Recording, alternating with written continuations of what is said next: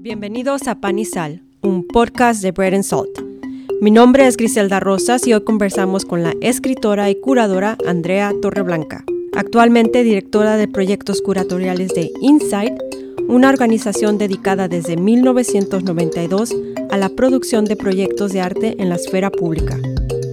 Andrea conversa sobre los cambios en el futuro y presente inmediato de la organización y de la nueva plataforma llamada Common Places. Common Places es un proyecto que también se está desarrollando ahora en Insight, en donde yo planteo la posibilidad de trabajar eh, desde otros lugares que no solo sean la frontera.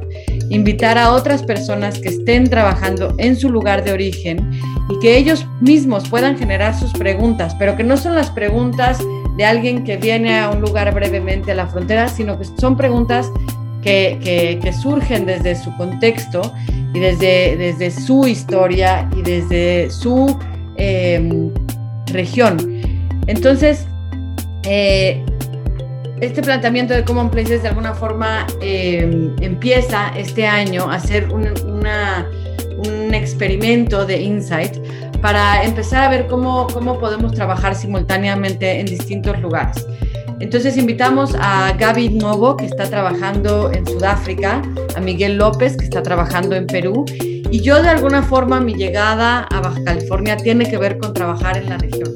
Andrea Torreblanca obtuvo una maestría en estudios curatoriales en el Bard College de Nueva York, fue curadora del Museo Tamayo, coordinadora de Sala de Arte Público Siqueiros, La Tallera, subdirectora de Curaduría y Registro para la Colección de Arte Moderno y Contemporáneo de Jack y Natasha Hellman en el Centro Cultural Muros, coordinadora de la colección del Museo de las Californias en el Centro Cultural Tijuana, así como consultora de programas culturales de la Fundación BBVA Bancomer.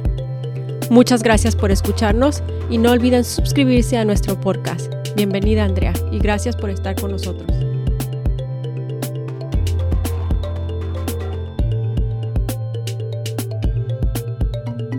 Buenos días Andrea, es un placer conocerte. Muchas gracias por estar con nosotros. Y primeramente, me gustaría preguntarte, ¿por qué curaduría y no ser creadora? ¿Por qué no hacer arte? Mira, curiosamente, eh, yo empecé, yo estudié eh, artes visuales y digo, esto es algo que casi nunca lo cuento porque es algo que dejé también. Y, pero siempre me interesó muchísimo el arte. Por supuesto, yo quería ser artista. No tenía mucha idea de qué significaba eso, pero mi abuelo era arquitecto y me encantaba pasar los veranos con mi abuelo y dibujar y pintar y él me llevaba como a clases. Entonces, mi, el primer impulso, por supuesto, fue estudiar arte y dedicarme a ser artista. Y pronto descubrí el arte conceptual y los museos y todo, toda esa trayectoria que yo decía, qué, qué interesante, ¿no? Eh, pero la verdad es que conforme me fui adentrando un poco en la carrera, o sea, estudié artes visuales, estudié precisamente en Morelos, eh, me gustaba pintar, me gustaba escultura, me gustaba un poco de todo, pero sobre todo disfrutaba muchísimo el proceso de investigación, hacer investigación y presentar los proyectos. Entonces, eh, los profesores me decían, es que tú eres muy buena haciendo investigación, pero a la hora de hacer las cosas con las manos ya, ya no le das tanto, ¿no?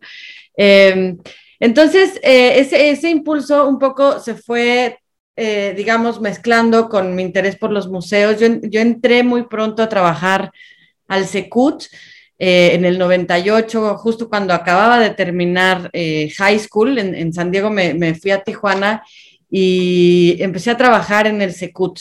Me interesaba la pintura, iba a clases de pintura, pero empecé a trabajar en el Museo de las Californias. Entonces, em, esa primera experiencia de trabajar en un museo que no tenía nada que ver con arte, era más bien de historia, pero que sí me adentró a todo el mundo de la museografía, de la curaduría hasta, hasta cierto punto, pero de cómo se construyen los museos, eso para mí cambió eh, mi, vida por completo, ¿no? Em, el museo, como muchos sabrán, el Museo de las Californias estuvo liderado por el maestro Mario Vázquez y por Juan Manuel Aguilar, quien ahora está también en la galería eh, en Tijuana eh, de la universidad. Y para mí fue una escuela enorme, ¿no? Ver al maestro Mario Vázquez eh, decidir qué obras, qué piezas iban adentro de vitrinas, cómo contar un poco esta historia basada en libros, en leyendas, en anécdotas, toda la historia de Baja California y todo lo que existía, cómo trasladarlo a un museo ya de, de manera física. Desde ahí empezó mi fascinación por los museos en general. Entonces, yo seguía pintando, pero en realidad eh, a mí el, mundo de, de, estar en esa institución y de empezar a generar historias a través de los objetos me fascinó. Entonces siempre hubo como este balance entre las obras que yo hacía y cuando me dedicaba eh, a los museos. Y creo que un momento clave fue, eh, de alguna forma yo presento un proyecto para el, para el FONCA, como este, este proyecto de jóvenes creadores, presento un proyecto que tenía que ver con mi abuelo, que precisamente eh, era arquitecto y, y, mi abuelo muere, entonces me quedo con todos sus planos, con todos sus dibujos, con todos sus cuadernos, sus escritos, él era, ¿no? Como eh, escribía. Y mm, cuando me voy a, ese, a esos encuentros del FONCA a hacer este proyecto de mi abuelo, me empiezan a fascinar los proyectos de los demás y entonces empiezo como a darme cuenta que a mí lo que me gustaría es opinar sobre los proyectos de los demás y como escribir sobre los proyectos de los demás. Y a la par yo trabajaba ya en, eh, eh, yo estaba trabajando en Cuernavaca en el Museo eh, Muros, que el Museo Muros tenía la colección Gelman, la colección de Jackie Natasha Gelman.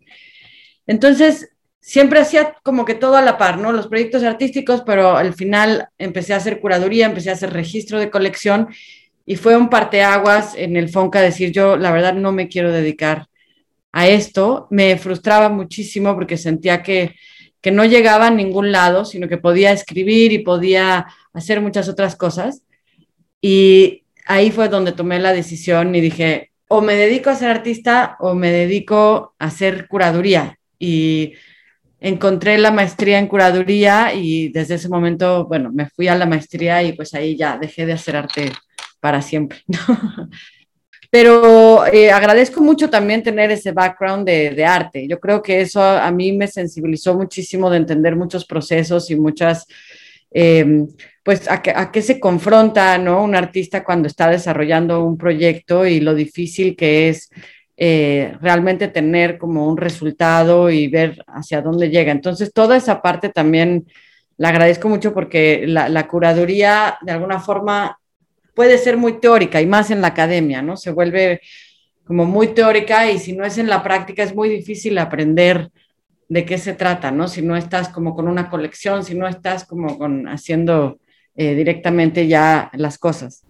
Y todas estas prácticas y estudios curatoriales y y tu relación con el norte, ¿cómo se vinculan con tu regreso a, al DF, a la Ciudad de México? Pues eh, siempre ha sido, ha estado vinculado a mi, a mi trabajo un poco. Después de, eh, de BARD regreso a México a buscar trabajo en, en, en, curaduría y le escribo a todo el mundo que conozco, ¿no? Para decirle, estoy regresando a México.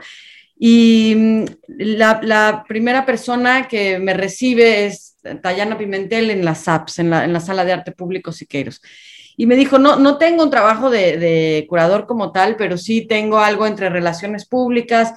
Estamos abriendo la tallera en Cuernavaca y Cuernavaca para mí ha sido como una, una ciudad, pues siempre como mi segunda casa, ¿no? Eh, entonces me interesaba mucho la idea de que la tallera se integraba a las apps y me dijo, te, te vente, haz investigación sobre residencias artísticas, para, para ver cómo vamos a, a, a, repensar un poco lo que significa la sala de arte público si quieres ahí en Cuernavaca. Y me, me integré unos meses eh, haciendo como mucha, mucha talacha, digamos, de, de, de todo tipo. Y en ese momento Carmen Cuenca precisamente estaba eh, llegando al Tamayo, a dirigir el Tamayo. Eh, yo a Carmen la había conocido en el Museo de las Californias o cuando vivía yo en Tijuana, justo cuando la versión de Insight, yo creo que la conocí en la versión de Insight del, del 2000 y desde ahí le seguía la pista. Es una, es una persona que, bueno, que siempre he admirado muchísimo y siempre le había seguido la pista. Y cuando me entero que está en el Tamayo, pues corro para irle a tocar la puerta y decirle, oye, yo estoy eh, o, no me acuerdo si fue al revés que ella me llamó o yo le fui a tocar la puerta. El caso es que nos encontramos y me dijo, estoy buscando curadores, ¿no?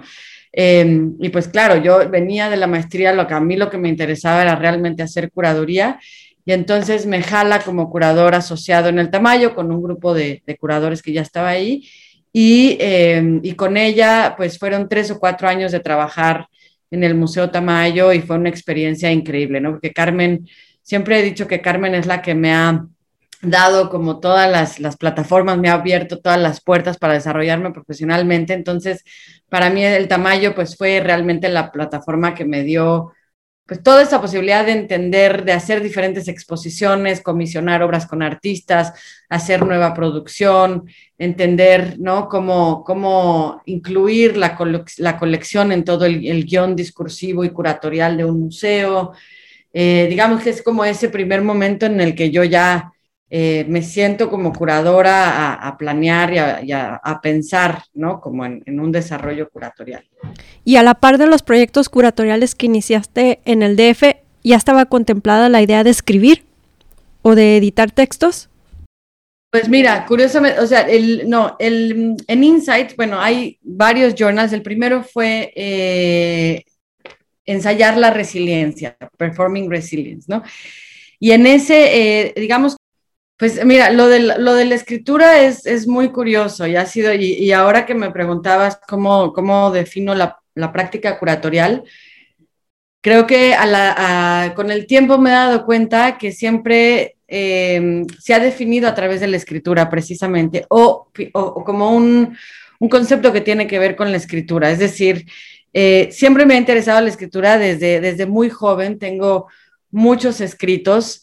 Nunca asistí a un taller formal de, escritura, sí, muchos de literatura, pero me gusta escribir, me gusta escribir, me gustaba escribir poesía, me gustaba escribir cuentos, me gustaba escribir en general, ¿no? Tenía mi máquina de escribir, iba acumulando y en las clases también, eh, desde, te, puedo decir que desde la primaria era la clásica que me gustaba, ¿no? Hacer estos ejercicios de, de escritura y de oratoria y de Em, y poco a poco eso fue entrando como a, nivel curatorial cuando, cuando llego a Insight y decidimos o propongo que se haga un journal, porque sí me parecía importante que se tenía que escribir em, y definir muchas teorías y muchos conceptos eh, en una revista y en una publicación que, pudiera tener mucho mayor alcance. Em, y es, eh, para mí la escritura es, es fundamental en todos los sentidos. Y creo que es importantísimo para mí en términos de, la curaduría porque siento que hay muchas formas de escribir.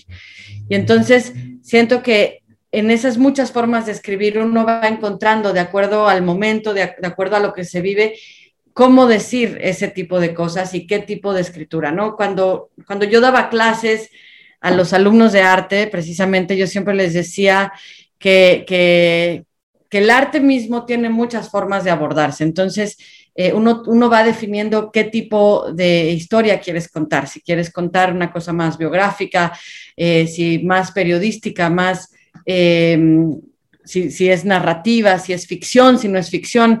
Y, todo esto de alguna forma nos daba posibilidad de pensar también la curaduría y el arte como, como esta especie de literatura expandida en donde uno puede eh, contar distintas historias, ir hacia el archivo y de repente también, ¿por qué no abordarlo desde la ficción y abordarlo ¿no? con, em, con, con relatos y abordarlo desde, desde muchas eh, maneras?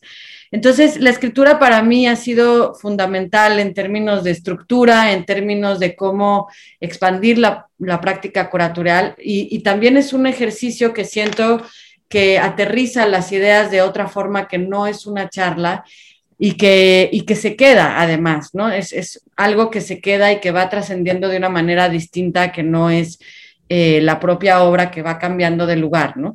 Yo sé que muchas veces eh, los textos que sacamos, por ejemplo, en el journal, pues no los lee todo el mundo inmediatamente, pero se quedan ahí, se quedan ahí y muchas veces eh, nos vuelve a resonar y puedes volver y leer y, ver otras referencias y es algo que, que va contribuyendo a la propia historia del momento actual, de la institución, de lo que está sucediendo en arte. Eh, entonces ese cruce, ¿no? Me, parece muy importante de estas voces, pues que están dejando plasmado en un lugar la escritura. Entonces para mí personalmente es un ejercicio que te puedo decir que hago Em, no, no, no todos los días, pero casi cuando puedo, ¿no? Intento escribir y, te confieso que tengo varios otros escritos por ahí que son desde el inicio de una novela hasta, eh, ¿no? Muchos otros cuentos, en fin. Pero para mí la escritura sí es, es, es fundamental, es como un ejercicio mental que me ayuda a aterrizar muchísimo las ideas, ¿no? Pues el journal está fabuloso. A mí particularmente me encantó el... No sé si son los últimos que has escrito que habla sobre qué significa ser humano y otro sobre resiliencia. El journal surge a partir de una conferencia de David Harvey que él da en el 2005. David Harvey es un geógrafo cultural que lo invitaron a dar una charla eh, en el contexto de las conversaciones de, 2000, de 2005. Y él, dentro de su texto, que está hablando de la globalización y está hablando del capitalismo y está hablando de un momento que hay que confrontar eh, como ser humano, hace todas estas preguntas y empieza a decir qué significa ser humano, cómo queremos contribuir, eh, qué es lo que queremos decir. Y curiosamente esto se empalma con, con, dos cosas que están sucediendo ahorita en Insight. Es decir, el journal surge por esa pregunta donde yo cuando leo ese texto de David Harvey digo, esto necesita una plataforma más que no es el catálogo que ya, que ya se hizo en 2005, sino volver a traerlo al presente, volver a hacer estas preguntas, invitar a otras personas a que respondan a temas que son muy relevantes y que ya se habían, digamos que ya habían permeado muchas de las obras de años anteriores, pero ¿qué significaba también volver a hacer estas preguntas?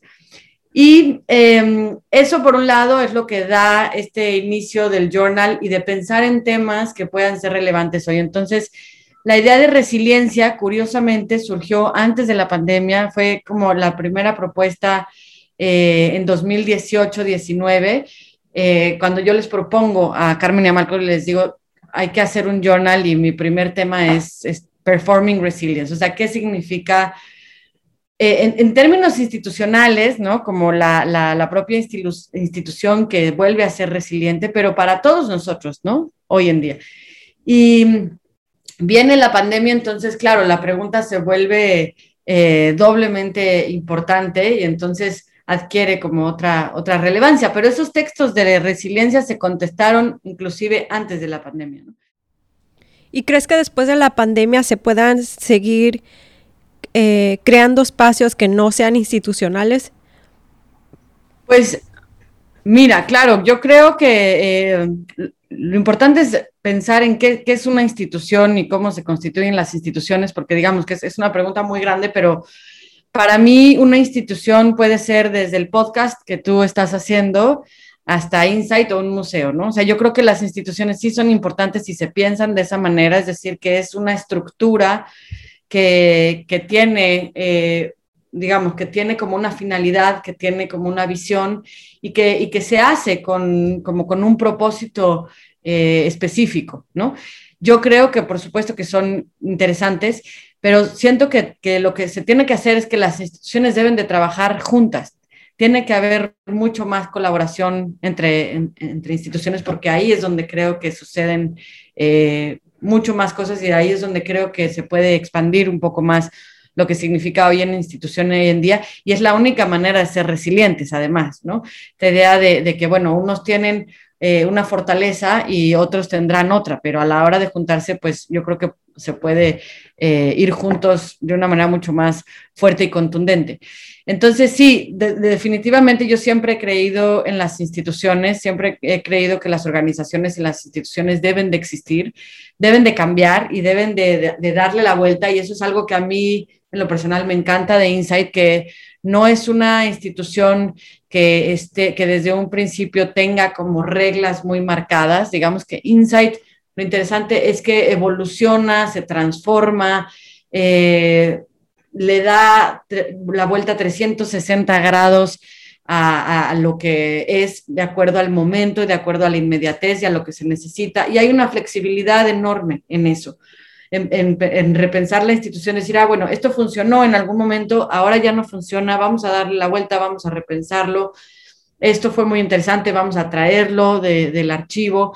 Entonces, eso a mí eh, como institución es un ejemplo increíble de cómo una institución puede ser resiliente y además se reinventa y además piensa hacia un futuro y que también puede tener errores y también puede tener, ¿no? Como eh, no, no, siempre es perfecta, ¿no? Las instituciones pues también tienen, tienen carencias, tienen errores, tienen, pero pues el chiste es navegar un poco con todo eso.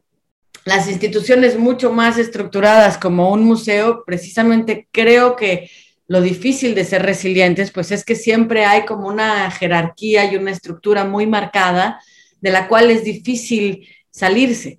Entonces, no siempre hay condiciones, condiciones para tratar la colección, condiciones para el público, condiciones para abrir, para cerrar, para los sueldos, para, o sea, toda, cuando, digamos que entre más grande la institución y entre más dependencia tenga económicamente o no gubernamental, pues ahí es donde empiezan las trabas y ahí es donde empieza una complicación de, no tener esa flexibilidad y de no, no poder abordar la institución por otros lados, ¿no?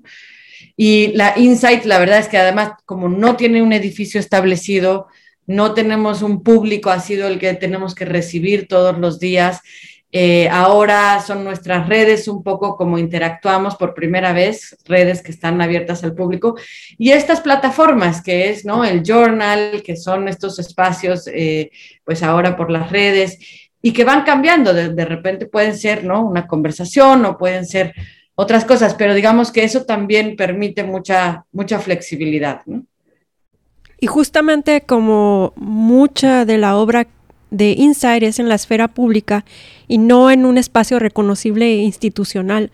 ¿Cómo se lleva a cabo el archivo? ¿Cómo, cómo, cómo registran la obra cuando no está en la institución? Pues justo eh, la historia de Insight es, es, muy interesante porque ahora, desde el 2018, se hizo todo este esfuerzo por hacer público el archivo, pero ya había habido varios apoyos para digitalizar y para reunir todo el archivo y varios esfuerzos desde, desde el 2000 en adelante, con varios apoyos económicos también para dedicarle tiempo para clasificar y para reunir todo este archivo. Entonces se ha hecho en varias ocasiones, el archivo ha crecido significativamente y ahora está también está en USC en, San Diego, está en el MUAC en México, pero todavía ha seguido creciendo mucho más, ¿no? Entonces es un archivo que no, digamos que no está conformado, no tiene principio ni fin, es un archivo que sigue creciendo y que desde que se hizo público en 2018, no solamente se puso ahí, sino que precisamente eh, a mí uno de los temas que más me ha apasionado siempre también es, la idea del archivo como una, un catalizador y como esta especie de, historia que se puede eh, traer al presente.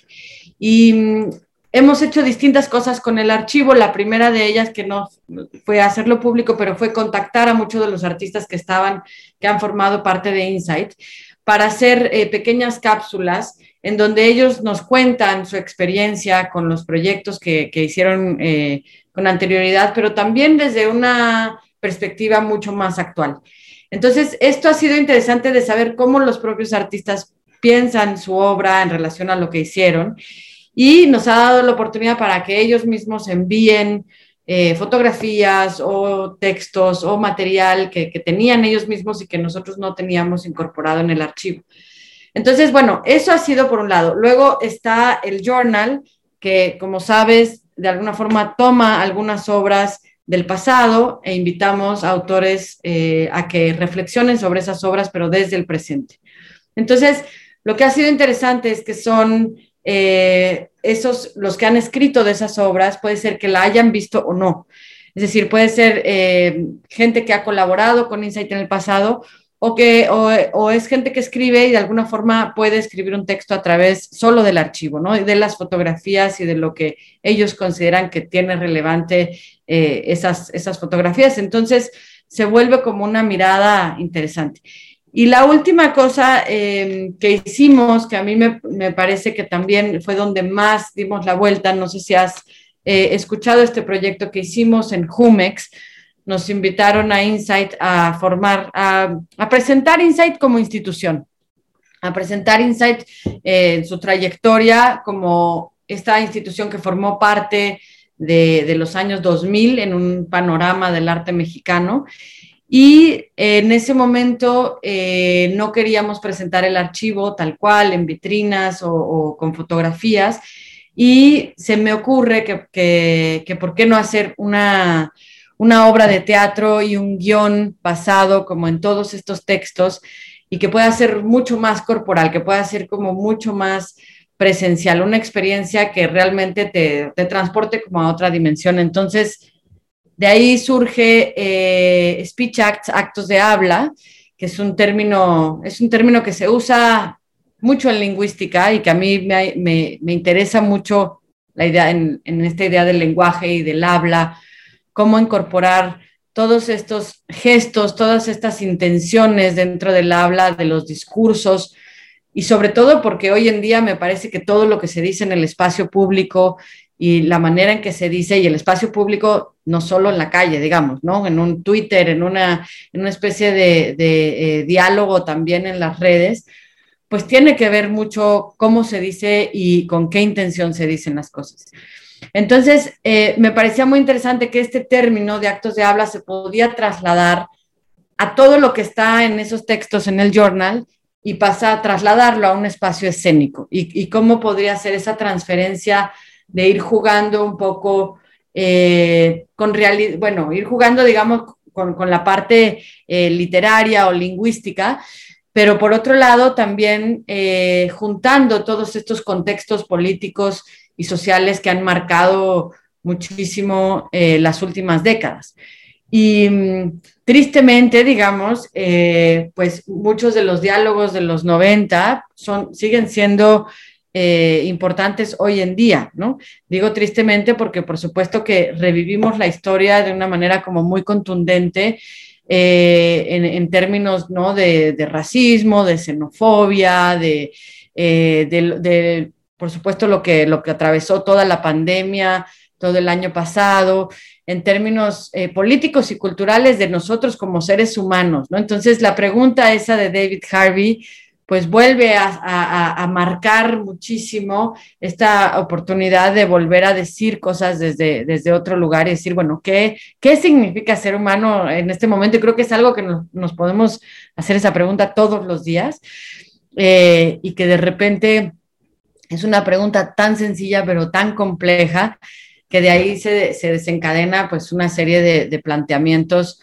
muy fuertes y muy confrontativos con lo que estamos viviendo hoy en día, ¿no? Entonces, Speech Acts ahorita está en el Museo Jumex y, se trasladó a ese espacio escénico, está interpretado por bailarines eh, y de nuevo es el archivo trasladado a otro espacio en donde eh, invitamos a unos arquitectos, a productora a hacer la escenografía, a, Arturo Lugo, que es coreógrafo, a interpretar todos estos textos y a trasladar todas esas voces, esas voces reales y no reales, a, un espacio como, como puede ser el del teatro de la danza, ¿no? Entonces hay como una especie de, eh, digamos, como de carácter híbrido que, que, parte del archivo también, ¿no?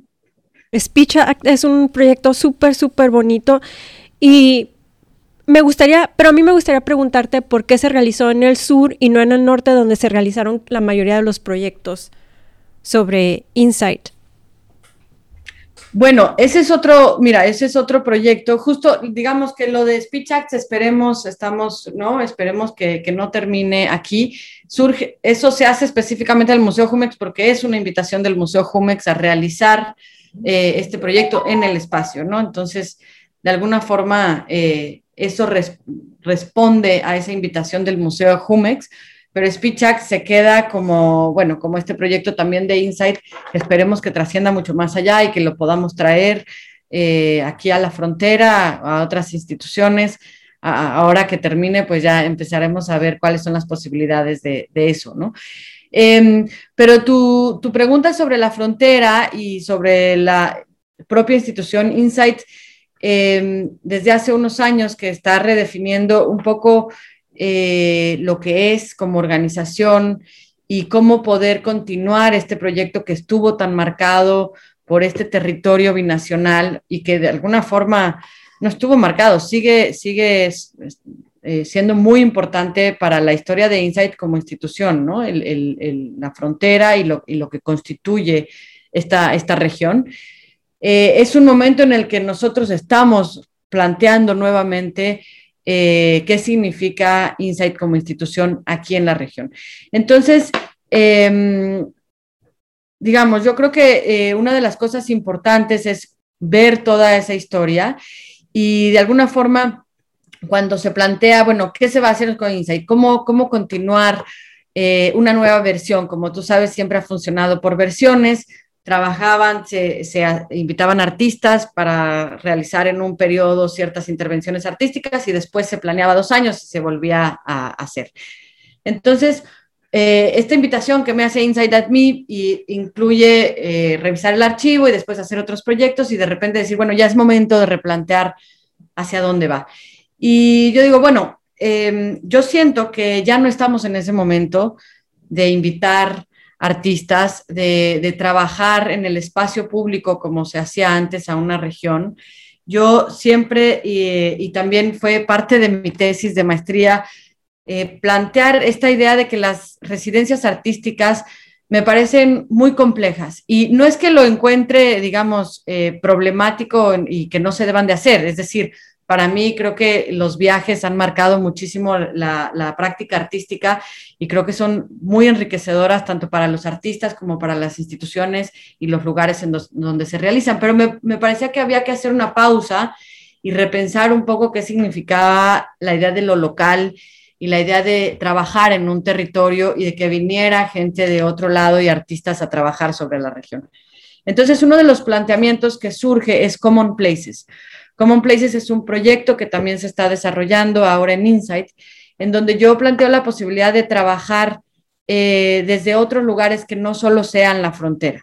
Invitar a otras personas que estén trabajando en su lugar de origen y que ellos mismos puedan generar sus preguntas, pero que no son las preguntas de alguien que viene a un lugar brevemente a la frontera, sino que son preguntas que, surgen desde su contexto y desde, desde su historia y desde su em, región.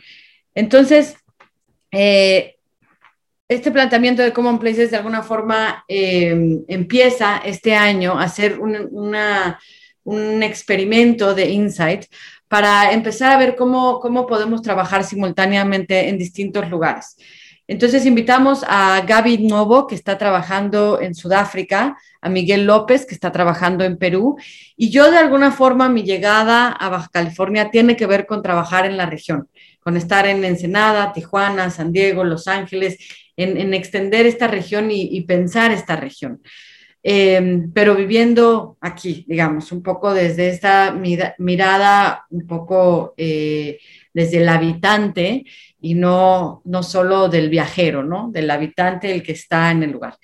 Entonces, estamos, eh, ha sido muy enriquecedor, llevamos muy pocos meses, pero la idea de Common Places es que podamos cruzar como ciertas preguntas que no solo suceden en este contexto muy específico que tiene que ver con, con, un territorio, sino también que sucede en otras partes del mundo. Y es abrir esa pregunta, si tú quieres, de qué significa ser humano o cuáles son los procesos eh, artísticos, sociales, culturales, políticos que están sucediendo hoy en día y que no solo son nuestras preguntas, son preguntas que suceden del otro lado eh, ¿no? del mar, que suceden en otro continente, que suceden en, otros, en otros países y en otros contextos. Y esto ha sido muy importante porque nosotros, de alguna forma, eh, estamos aprendiendo a escuchar y a escuchar otras voces y a escuchar eh, a otros curadores que, tienen como una, claridad de cuáles son esas preguntas que sí son relevantes hoy en día y que no y, que por supuesto se cruzarán con las que tengamos nosotros aquí en la frontera, ¿no?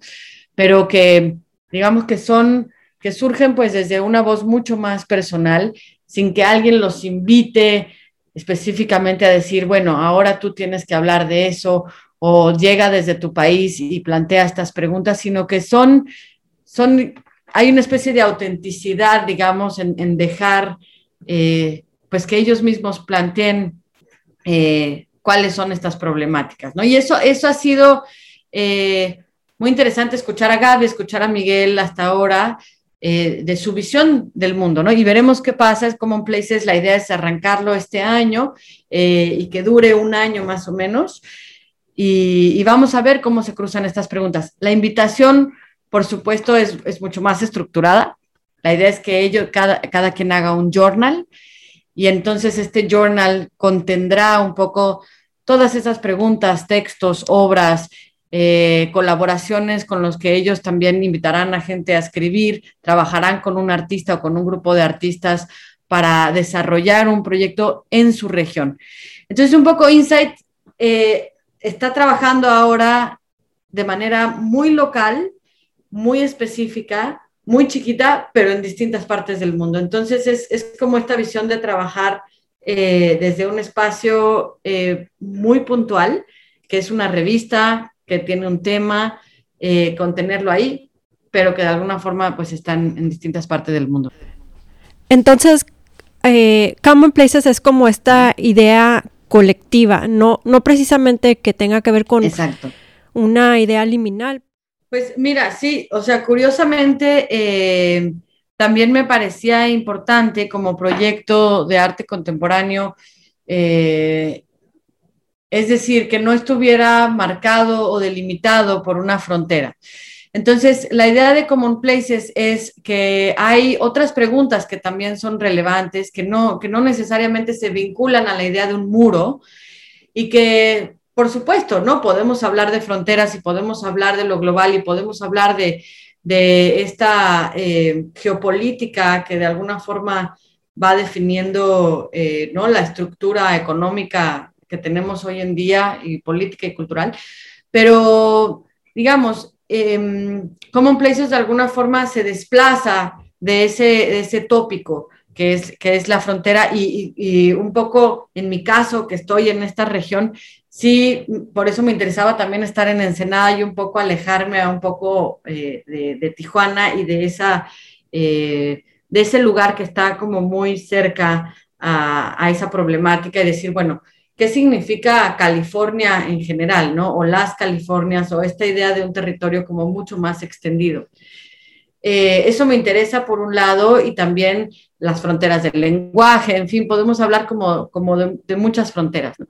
La idea de Common Places es que eh, a mí me parecía que había otras preguntas que están sucediendo en, en muchos otros lugares y, y, que pueden ser interesantes para escuchar, para dialogar y para ver, y que, que son historias que tienen em, que ver con, con, sí, con un lugar y con un contexto, pero digamos que trabajar en tu localidad te da otra, otra noción de lo que tú conoces y de cuál es tu, tu propia microhistoria, de cómo quieres construir un poco lo que dices y lo que haces en términos de, eh, porque tú sabes cómo usar ese vocabulario, sabes qué significan las cosas, sabes cómo, no solo cuál, qué es lo que se vive día a día y la cotidianidad, sino sabes cómo se construye esa comunidad alrededor de una esfera pública, sabes cuál eh, históricamente cuáles son las cosas que marcan a tu familia, a tu comunidad, etcétera. Entonces, eh, digamos que Common Places es, es decir, todos tenemos lugares en común, todos tenemos algo que nos vincula a lo doméstico, al, trabajo, a lo que hacemos, ¿no? Como proceso todos los días. Pero siento que, por supuesto, hay algo que nos marca y que es la propia historia de, tu país, ¿no? En, términos de cómo eres un ser social en, tu país y que eso es lo que define un poco tu pensamiento. Y en ese definir de pensamiento, pues es donde puedes decir cosas como mucho más relevantes eh, desde el lugar de origen.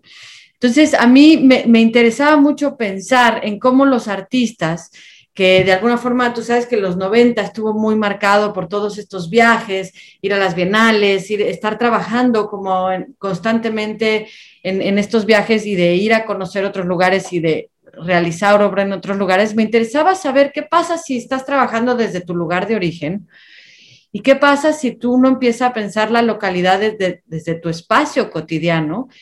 Y de repente decir, bueno, claro, es que aquí las preguntas han estado siempre, ese, esa idea de que tú vas y dices otras cosas, pues siempre está marcado por, por tu propia historia, ¿no? Y curiosamente, eh, esta invitación a, Gaby y a Miguel es, es, un poco, bueno, por ellos, no tanto por el país, sino son personas que, que les interesa su contexto y su historia y que han eh, definido y han marcado su práctica curatorial por, eh, por hablar ¿no? de lo que está sucediendo en su país.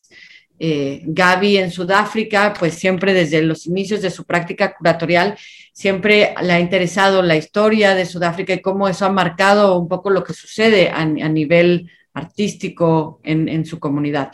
Y Miguel también en, en, Perú. Entonces, pues, ¿qué mejor que ellos que conocen directamente ese, ese ámbito y esa, eh, digamos, esas posibilidades de cómo generar espacios de diálogo, espacios de confrontación, espacios de disidencia, espacios eh, de, bueno, y, también de escritura, y, de cómo saber cómo se vincula eh, esas personas a los que ellos conocen y que nosotros nunca podríamos hacer como insight y llegar y lo podríamos hacer, digamos, pero desde un lugar como muy alejado, ¿no? A lo que a mí me parecería eh, ese contexto.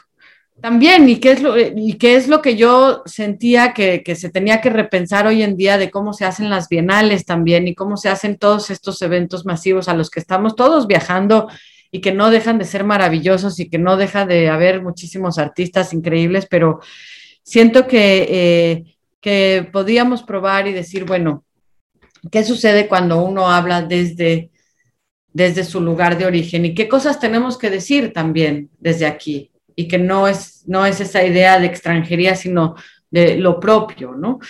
Eh, entonces, bueno, Common Places es un poco esa, tiene esa intención o ese propósito de, de, intentar habitar un lugar que es tuyo, ni siquiera como que, que no te lleven, sino que vivas tu, tu vida y habitar ese lugar e ir conociendo un poco más cuáles son esas preguntas que te definen a ti, que define tu comunidad, que define la práctica artística de, de, esa ecología cultural y, artística de tu territorio. ¿no? Common Places es muy, muy complejo en la región por la cuestión liminal, otra vez, porque la, la localidad cambia en sentido liminal. En cuanto cruza la frontera, pues cambia el idioma, la moneda, la corporalidad, este, todo. Entonces, eh, me parece muy complejo hablar como de un lugar común en, en, la frontera. Muy, muy complejo, totalmente de acuerdo. Y, curiosamente, así como Gaby va a trabajar en, en, Johannesburgo y Miguel va a trabajar en Lima, Perú, el proyecto de Baja California, pues no es Ensenada, no es Tijuana, no es San Diego, es una región y eso es, por supuesto, muy complejo, como tú dices, porque porque es una relación, es una relación que de alguna forma se contrae y se expande todo el tiempo, ¿no? Y ahora que estoy en Ensenada me doy cuenta que Ensenada, por supuesto, pues no tiene nada que ver con, con Tijuana, o sea, tiene mucho que ver, pero digamos que la forma de, de, de, de, estar como en un lugar no tiene nada que ver con, con cómo se vive en Tijuana y cómo se piensa la frontera y cómo se piensa con Estados Unidos. Y si estás en San Diego, lo mismo. Entonces, esa relación precisamente a mí me parece muy interesante eh, y yo creo que no es, digamos, Common Places no intenta definir qué es ni descifrar, ¿no? En ese sentido. Eh, Common Places es, la idea es que sea como mucho más orgánico en términos de, de generar proyectos que puedan, eh, que puedan abordar ciertas preguntas sin necesariamente con, contestarlas, sino eh, es como generar esta, esta, mm, estas preguntas que sí, que sí puedan llevarnos quizá a otras preguntas más o reconocer ciertas historias o ciertas microhistorias o de repente encontrar lugares en común y de repente decir, bueno, ¿no? Eh, hemos, eh, ¿no? Hay, hay toda esta variedad de, de lenguajes o de formas de, de, decir lo que significa California, Baja California, las otras Californias, las Californias históricas. A mí personalmente me interesa mucho porque como estuve en el Museo de las Californias y esta idea como de decir, bueno, por qué le dicen Museo de las Californias o por qué... Eh, entonces, toda esa parte histórica de pensarlo como una isla, de pensarlo algo eh, que, que, no pertenece al territorio nacional, de pensarlo como una península, de pensar que antes era parte de Estados Unidos, todas esas complejidades, pues obviamente es lo que hoy en día nos lleva a pensar este territorio desde, eh, desde muchos imaginarios que son muy complejos de definir y que, bueno, que por supuesto han habido ¿no? muchísimos estudios y muchísimas investigaciones muy interesantes y me parece que hay muchísimos eh, lugares desde la antropología, la sociología, en donde, se están, ah, donde se han abordado este tema tan complejo, pero que no, no simplemente es la frontera, ¿no? Y eso, eh, bueno, o sea, también es, es, muy curioso cómo ha habido, ¿no? También toda esta postura de rechazar esa idea de frontera. Y eso también es interesante, ¿no? Entre ese rechazo, esta, como decía, esta contracción y expansión de lo que puede ser un territorio tan complejo, pues va a ser muy interesante eh, ver todo lo que, lo que surge en, en, en ese proceso, ¿no? Un agradecimiento muy especial a la escritora y curadora Andrea Torreblanca por esta entrevista. Muchas gracias. No olviden suscribirse a nuestro podcast y escuchar los episodios en el idioma inglés con el curador Thomas de Mello. Gracias de nuevo.